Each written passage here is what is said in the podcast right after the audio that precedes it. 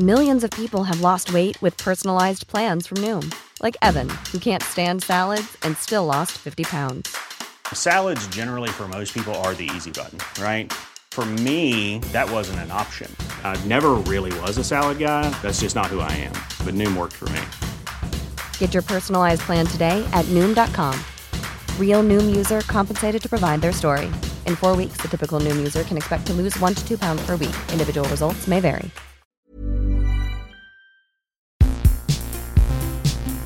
Bienvenido a la nueva temporada de Penguin Podcast, un espacio para los amantes de los libros.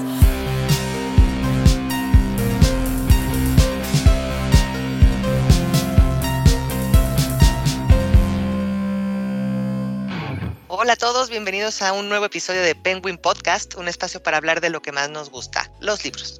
Mi nombre es Fernanda Álvarez y soy editora de Penguin Random House. En esta edición me acompañan Claudia de la Garza y Ere Derbez, autoras de No son micro, machismos cotidianos, editado por Grijalbo. La verdad es un libro que a mí me encanta, pero como son mis invitadas yo me voy a callar, así que chicas, Claudia y Ere, ¿cómo están? Mucho gusto de tenerlas aquí. Muchas gracias a ti por tenernos y por leernos y por todo lo que haces. ¿Qué tal? Pues Buenas tardes a todos. Pues bienvenidos y bueno, durante este podcast lo que queremos compartir son datos relevantes, anécdotas y claves para comprender el debate informado de ser mujer en la actualidad y sobre todo porque este libro se basa con una investigación no solamente por medio de las lecturas que ya se han realizado durante muchos años, sino todo un, una encuesta y un recorrido por distintas mujeres, ¿no? Que les fueron contando pues sus experiencias y sus vidas. Así que vamos a ir a la sección, que es la primera vez que usamos secciones, a ver si les gustan, ya nos contarán, pero a la sección Rompiendo el Hielo.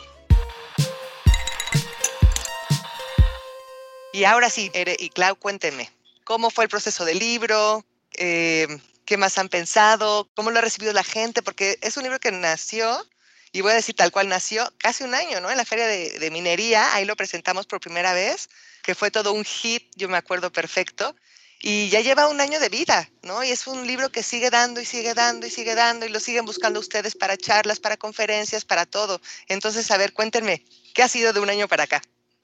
Uy, bueno, antes que nada es, raro decirte a ti cómo, cómo nació y todo eso, porque tú has estado desde el día cero, porque tú eres nuestra editora, porque no nos, bueno, no lo saben. Y eso fue bien importante porque nos leíste. Y yo no estuve en, en minería porque tenía un compromiso familiar muy importante. Pero creo que Claudia nos puede contar. Me hubiera encantado estar.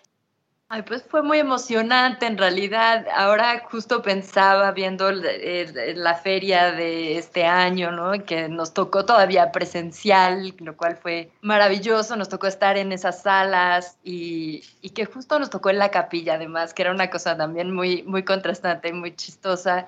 Eh, pensando que era esta mesa feminista en donde estábamos justo deconstruyéndolo todo, entonces como esta parte de, este escenario religioso era una cosa que daba como cierta ironía, digamos, al, momento.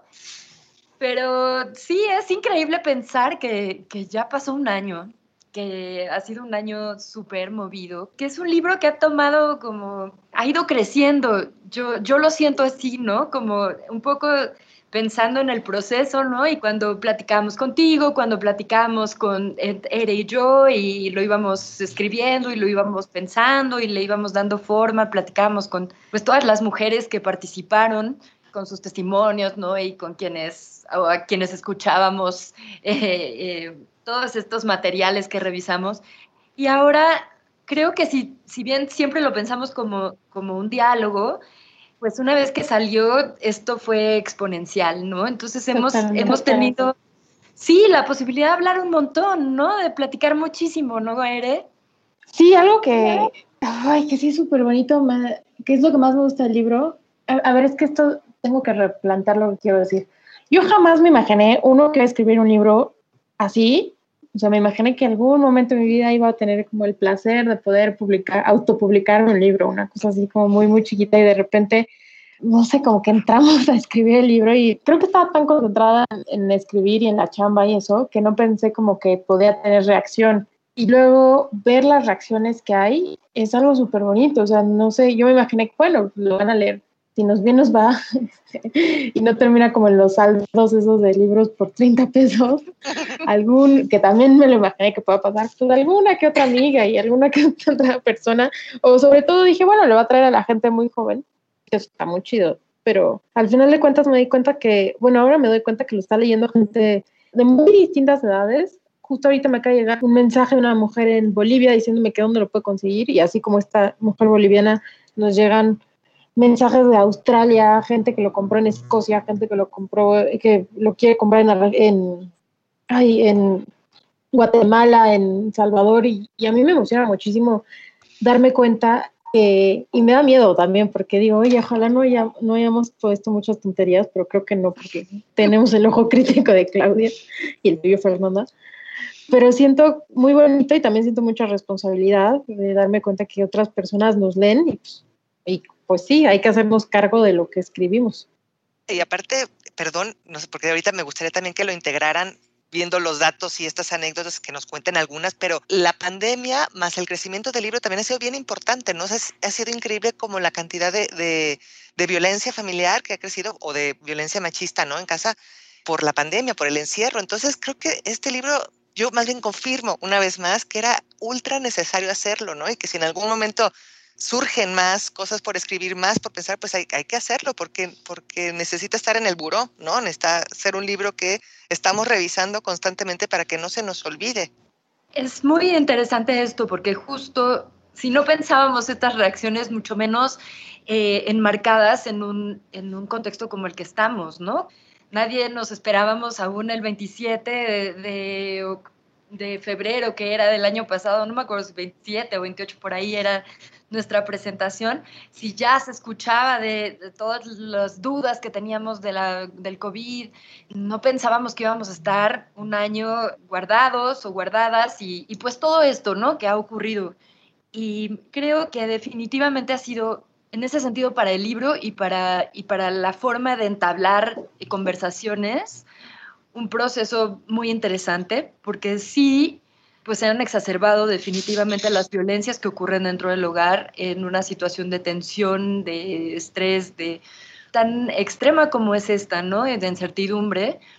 Y por otra parte, nos acostumbramos a, generar este tipo de conversaciones a distancia, ¿no? De manera eh, digital, en donde se armaron o se organizaron muchos grupos de lectura fue muy bonito porque además de las presentaciones de libros que nos invitaban, a las que pudimos asistir, fue muy bonito que también nos invitaron a muchos grupos de lectura independientes, de mujeres que se organizaban para leer el libro y para leer otros más, ¿no? Pero que les interesaba muchísimo discutirlo y conversar y hablar de sus propias experiencias y nos invitaron en varias ocasiones a, participar en estos grupos de lectura y fue súper interesante porque fue hablar de otras experiencias que quizás estaban en el libro, pero desde otro lugar, fue llevarlo más allá, es decir, fue como ir abriendo y, continuando con todo esto que habíamos planteado, pero irlo llevando a otras, pues a otros contextos, a otras experiencias, a otros cuerpos, a otras vidas. Sí, definitivamente creo que la, la pandemia sí nos quitó mucho, por ejemplo, la, la interacción en, en, las presentaciones, que es obviamente algo que pues ojalá luego podamos tener cuando la vida regrese a ser no tan virtual, pero también nos permitió platicar esto que decía Claudia de los círculos de lectura con, no sé, o sea, un día teníamos una presentación en algo de Querétaro y al día siguiente teníamos una presentación, en, bueno, no una presentación, sino un círculo de lectura de unas chavas en, en Jalapa que se habían organizado y querían que fuéramos. Y nos siguen buscando para círculos de lectura y les decimos que sí, pero también como que de repente no podemos con todo, entonces lo vamos repartiendo en el año y eso está muy padre. A mí se me hace muy bonito, de repente algo que me estresa últimamente es que todo lo quieren hacer en marzo o en noviembre, no me voy a dejar de quejar de eso, no tanto por los círculos de lectura, sino por las organizaciones, que alguien en una organización eh, o en algún espacio del gobierno está escuchando esto, las mujeres que escriben existen todo el año, no solamente para rellenar su agenda en marzo y en noviembre, y la otra cosa que, que, dijiste tú, Fernanda, sobre la, sobre la violencia en los hogares, que obviamente tiene mayores implicaciones en mujeres y niños y niñas. También otra cosa que me parece bien, bien dura de pensar es el retroceso en temas laborales. O sea, estaba leyendo sobre lo que la CEPAL sacó, sobre cómo el, hay un gran retroceso en, de incursión laboral para mujeres en toda la región de Latinoamérica y es preocupante y al final de cuentas creo que refleja muy bien cómo este problema estructural también tiene que ver con las cosas aparentemente pequeñas, como los machismos cotidianos. Cualquier crisis, por ejemplo, la crisis climática es un gran ejemplo, o las crisis de salud, pues las personas más lastimadas van a ser las personas de siempre, las personas más pobres, las mujeres racializadas, los hombres racializados, etcétera, y las mujeres en general, las personas con discapacidad. Entonces, no sé, por un lado estoy contenta por el libro, pero por el otro lado, pues la verdad sí me da un bajón terrible pensar la realidad. Y te refieres a este tema de la palabra, digo, porque me interesa la visión, es justo por eso, porque estamos enmarcadas como si, como ese espacio del cuidado y por eso implicaría un retroceso en ese sentido. Supongo que tiene todo que ver con los trabajos de cuidado, por supuesto, pero bueno, no soy economista, ni mucho menos economista especializada en género, entonces tendría que investigarlo más. Pero al menos en mi colonia, los negocios que han cerrado ya son los que justamente llevaban mujeres, que muchas eran mamás todas las cocinas económicas o fonditas, como se llamen, que estaban abiertas sobre todo para las empresas o las oficinas o lo que sea que haya cerca, pues ya tronaron y justo eran negocios llevados por mujeres.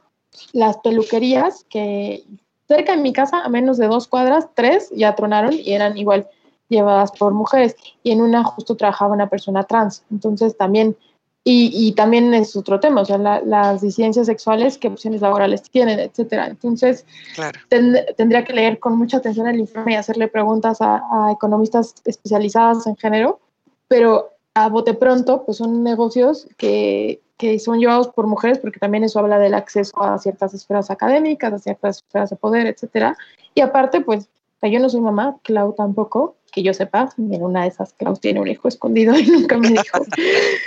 Pero, o sea, yo veo a mis amigas que son mamás y están entre juntas revisando exámenes porque son profesoras algunas y luego tienen que leer la tarea del hijo que ya está hartísimo porque también pobre escuincle encerrado y que si ya peleó con el hermanito, lo que sea, y les toca leer toda esa chamba de cuidado. Y, y, claro, la carga no, no es igual. No, y ahora nos toca como, bueno, nos toca triple chamba que la casa, que el trabajo, no sé qué, y aparte, pues, pues, no sé, o sea, los hijos no están yendo a la escuela.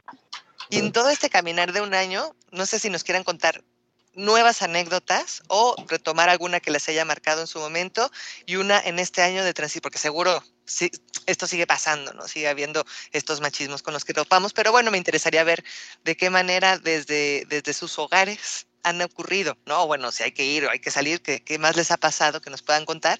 Y si esto también les las lleva o las ha llevado ustedes a pensar en un segundo volumen. Eso me interesa también como editora, podrán imaginar.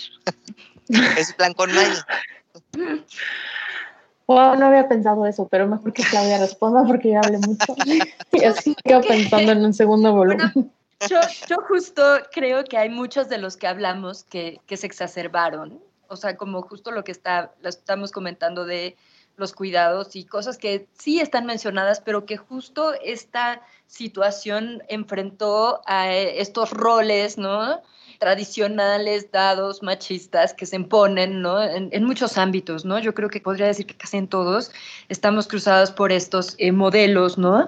Pero creo que dentro de las experiencias personales, la que subrayaría digamos, dentro de, que, que, no entró en el libro, creo que fue, hay algunas menciones, pero como que no, no fue algo especial, fue con respecto a la salud, que tuve una experiencia de salud que tiene que ver con el tratamiento que recibes del ginecólogo, ¿no? Que de pronto ya, eh, cosas muy extremas, ¿no? Que implican este, incluso mutilaciones en tu cuerpo, porque eso es lo primero que piensan, bueno, ya acabemos con los problemas de manera más fácil y sencilla y no despro más.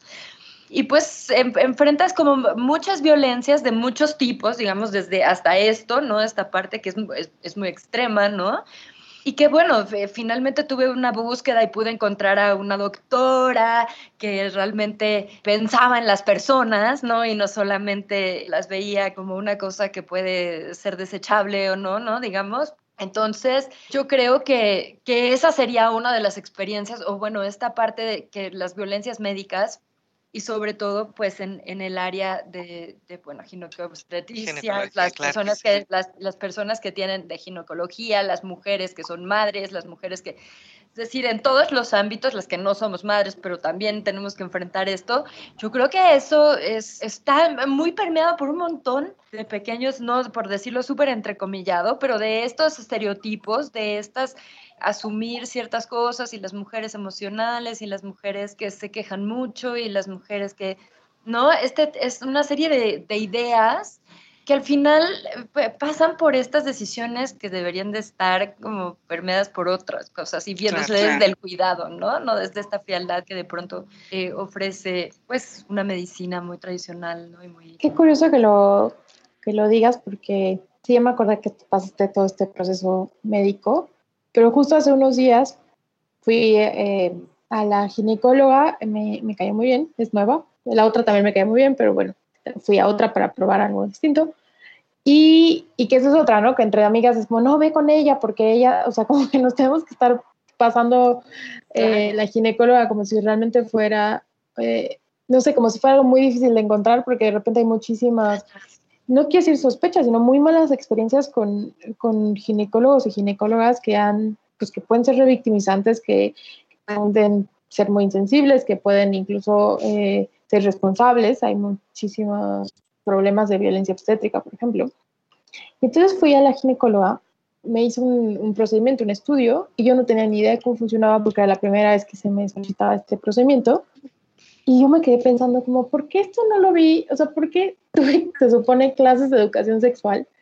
Pero no, en ningún momento me explicaron esto. O sea, nos explicaban como las enfermedades que nos podían dar si, ten, si teníamos relaciones sexuales. O sea, siempre como una lógica muy de, de peligro, peligro, peligro, nunca de solución o de protección. Y de repente decía, ¿por qué este procedimiento que al parecer es súper común? Yo no tenía ni idea. O sea, era, yo estaba como en, en shock absoluto y, y preocupada y salí sudando, aunque todo estuvo muy bien.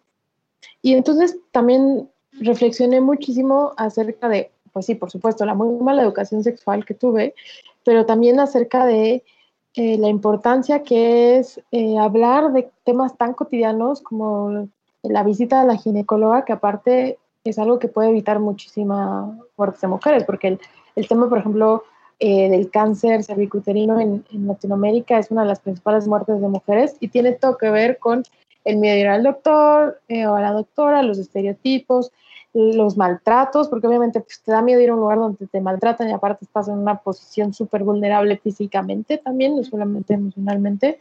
Y no sé si eso de para un segundo libro, pero me hizo reflexionar muchísimo el, la relación patriarcado con en educación sexual.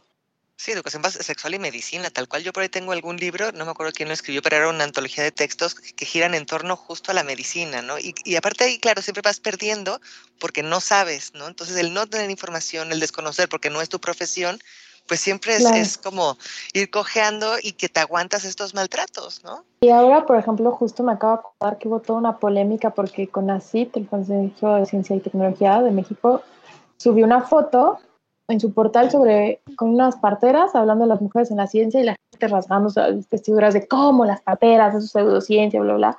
Y eso obviamente habla de muchísima ignorancia sobre la ciencia porque las mujeres en la partería han tenido gran influencia desde hace cientos de años, o sea, no, mm, los médicos no salieron de generación espontánea, por más que hayan prohibido la entrada de las mujeres en las universidades, aunque no en todas, porque por ejemplo en Bolonia en, el, en la tarde y en Edad Media había mujeres médicas, pero eso es una historia aparte.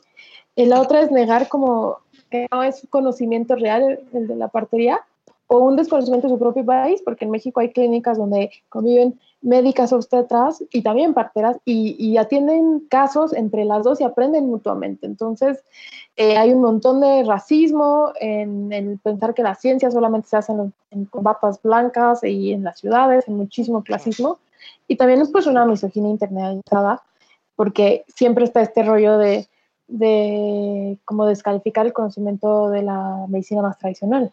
¿Sabes qué también? Eh, me quedé pensando en el conocimiento, esto que decías, Fer, de que al final no sabemos, no sabemos de enfermedades, no sabemos cómo se reflejan, pero a veces no sabemos ni siquiera cómo es nuestro propio cuerpo y cómo funciona, ¿no? Hay como un desconocimiento claro. de las cosas más sencillas me ha tocado ver o me ha tocado incluso mostrar en clases, ¿no? Como ya a chicas de licenciatura láminas, ¿no? De anatomía para que conozcan básicamente las partes del cuerpo y no, no, no necesariamente, o sea, a veces son muy sorpresivas, ¿no?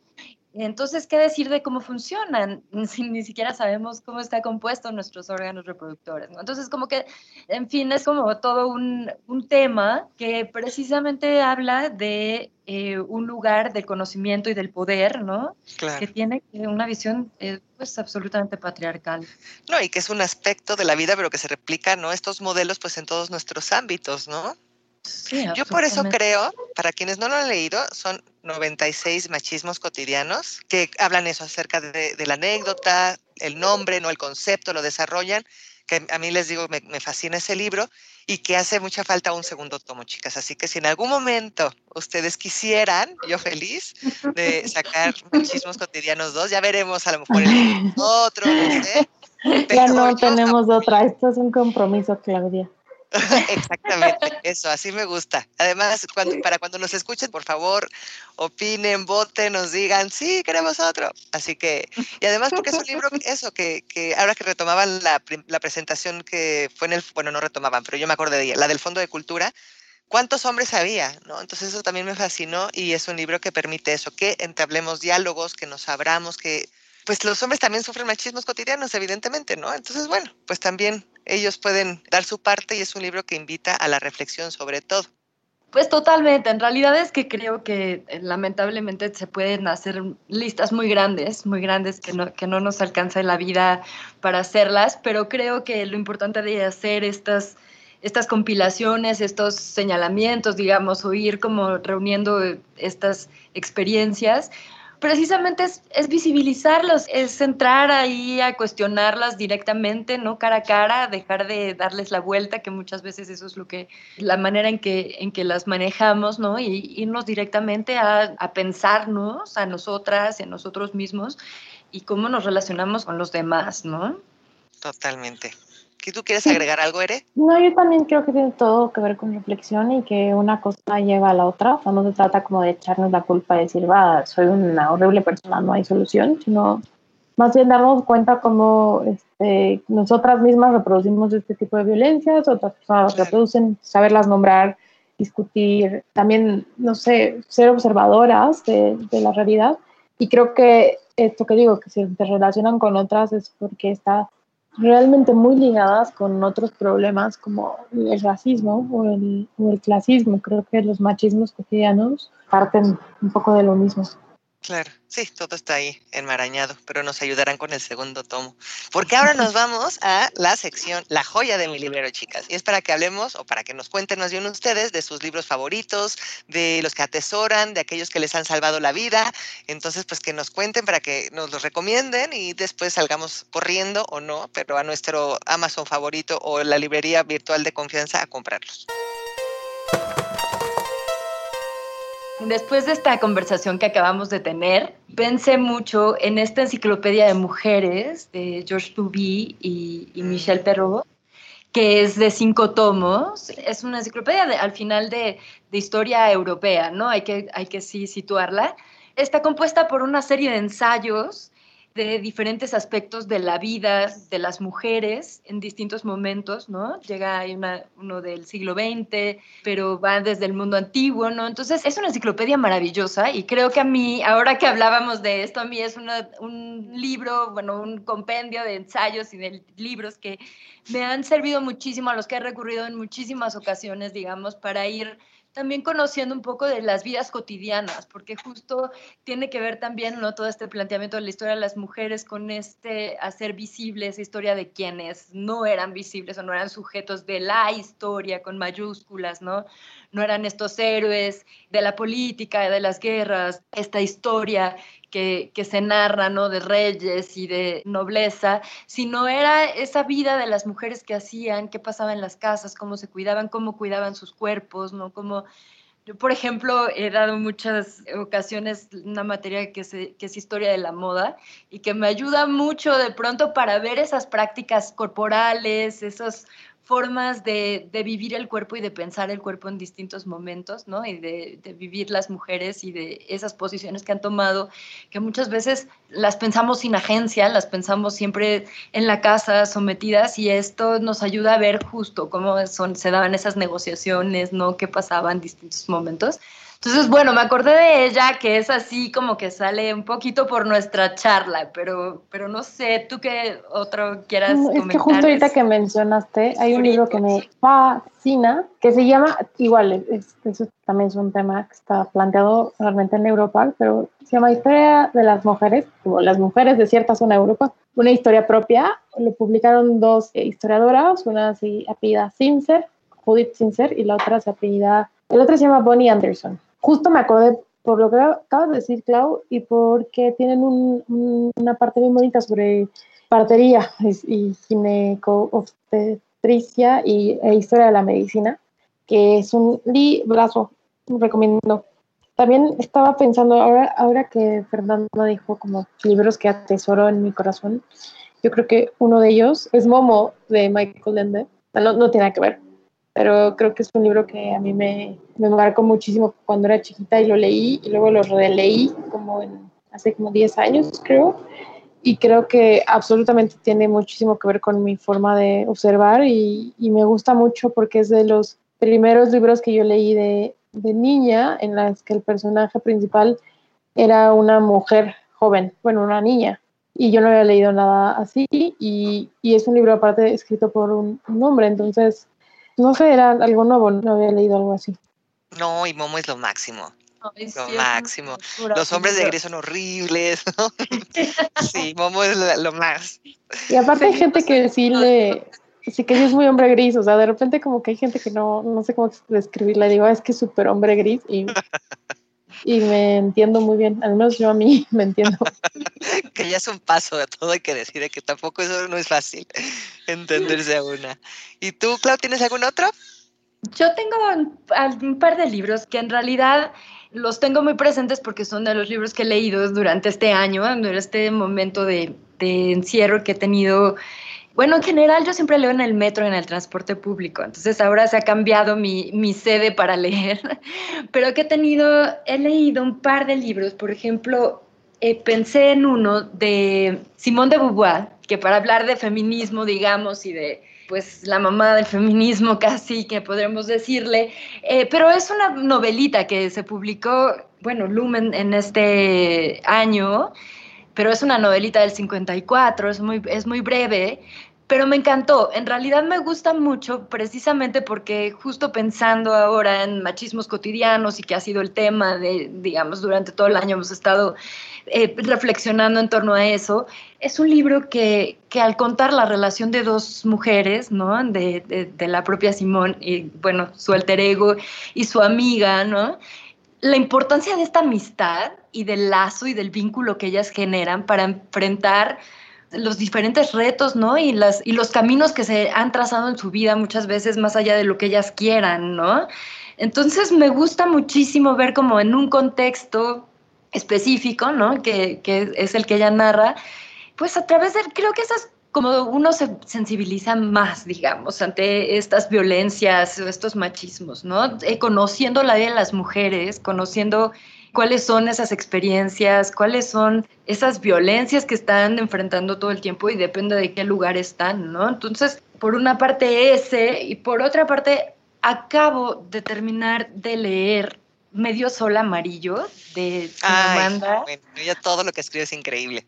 Ella todo lo que escribe es increíble y bueno, estoy conmovida absolutamente y si bien no es una novela feminista, es una novela que sí te habla de, bueno, de toda una serie de, pues de violencias, ahí es un aspecto de guerra, ¿no? Entonces es desgarrador, es tremendo, ¿no? Ya lo acabo de leer hace un par de días y sigo como con el corazón chiquito, pero es maravilloso. Maravilloso. La flor púrpura, luego tienes que leer. No, no, es que sí es buenísima ella, la verdad. Ella es buenísima. Esa no la he leído, leí de Americana, por ejemplo, y bueno, sus ensayos.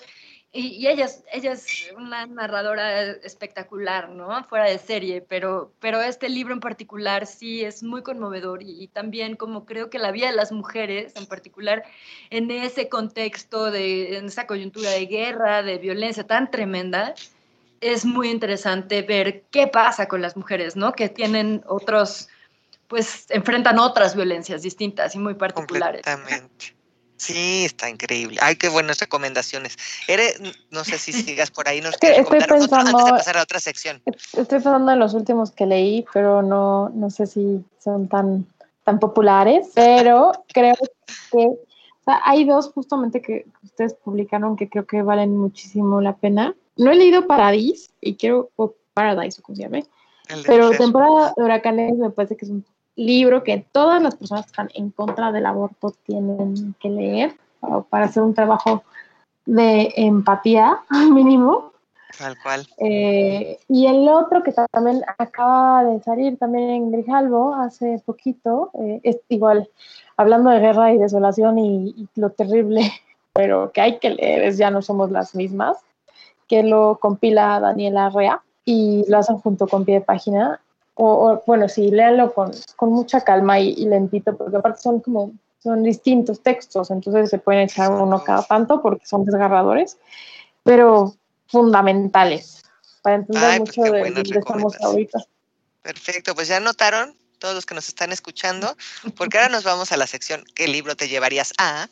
Y para eso estaba yo pensando, pues qué mejor eh, espacio que decir, bueno, si la pandemia se exacerba y acabamos todos en un búnker, porque es la única forma en la cual no nos contagiemos, y nada más se pueden llevar un libro, ¿cuál se llevarían? Hijo, dificilísima. No, yo lo tengo súper claro. Qué bueno que no la contesto yo. Pero pueden ser dos, o bueno, más bien como las obras completas, se van a sorprender, de Agatha Christie y las obras completas de Arthur Conan Doyle. Vivo para la policía, que ustedes no saben cómo, de qué lástima que no tengo talento para escribir ese tipo de ficción, pero me fascina. Ay, pues te voy a, me mantiene Te voy a mandar, fíjate, de haber sabido. No saben el placer, el placer que me da el morbo o sea, de ese tipo de cosas y, y, encontrar, soy, soy adicta. Y luego me enteré que hace poco leí un artículo acerca de Agatha Christie que fingió como un accidente y su propia muerte porque su, su esposo era un maldito, horrible. Y como para ponerlo en cuatro decidió ella misma matarse y luego realmente estaba en un spa en, en Inglaterra, una cosa así. Entonces que algo como de teoría feminista ahora sí, pero no, la verdad es que me llevaría libros de policía acá.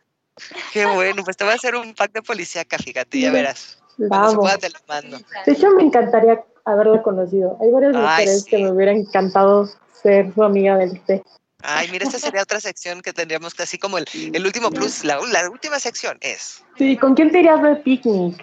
Exacto. No está, no está fácil, ¿eh? No, yo sí tengo una lista larga, ¿eh? Pero ah. muertas todas, es terrible. es muy triste. Yo pienso que me llevaría el diccionario Házaro de Milorad Pavich. Es un libro que he vuelto a leer, como que, leo cada tanto, cada tanto vuelvo a él y lo, y lo leo de manera diferente. Es un libro como que tiene tantas, pues tantas maneras de llegarle, tantas maneras, tantas formas de ordenarlo, tantas composiciones. Es un libro que siempre me deja Además, como eh, una interpretación nueva, es un libro que creo que no me aburriría de leer muchas veces y muchas no, veces. qué bonito. Ay, qué bien, oigan, me da mucho gusto. Claudia siempre responde mejor. Cálmate. Claudia, Claudia sí es ejemplar, sus respuestas son muy, muy inteligentes. No, las dos. No, no, siempre es muy rico, la verdad, No, pero a mí, a mí me gusta mucho escuchar las entrevistas de Clau, porque él, siempre digo, no sé también y tiene tan buena voz, debería dedicarse a hacer radio. Ya luego invitamos, pero tú también eres, no te hagas rosca. La verdad es que es rico, sí. Así que esperemos que pronto podamos invitarlas sobre texto de ya sea el siguiente libro o cualquier otra cosa que se nos cruce en el camino acerca de feminismo o a lo mejor no siempre sobre feminismo. Así que nada, pues les agradezco muchísimo que se hayan tomado el tiempo esta tarde, qué rico, de verdad. Siempre es un placer estar con ustedes, aunque sea en este momento virtual. Y no sé si nos quieran pasar sus redes sociales para que la gente o quienes nos están escuchando eh, las anoten y para que invitemos también al siguiente programa a todos aquellos que les gustó nuestro podcast. Por supuesto, pueden encontrarnos en Facebook, eh, en, Instagram y en Twitter, arroba no son micro. A mí en particular eh, me pueden encontrar como Desbordes Fem y ahí podemos entrar en comunicación. Sí, a mí me encuentran como arroba en todas las, las, redes y tengo un Facebook de ilustraciones que se llama Hago Dibujitos, pero también pueden buscar la página de mi estudio que es arroba estudio plumbago, porque ahí también subo cosas. Bueno, subimos, somos un equipo. pues muchas gracias otra vez, de verdad, ya las extrañaba. Y a los que no han leído, no son micro, corran, de verdad, es un libro que merece muchísimo la pena, mucho, mucho. Léanlo y muchas gracias, un placer. Igual, cuídense mucho, les mando muchos besos. No olvides seguirnos en todas nuestras redes sociales. Nos encuentras como Penguin Libros MX.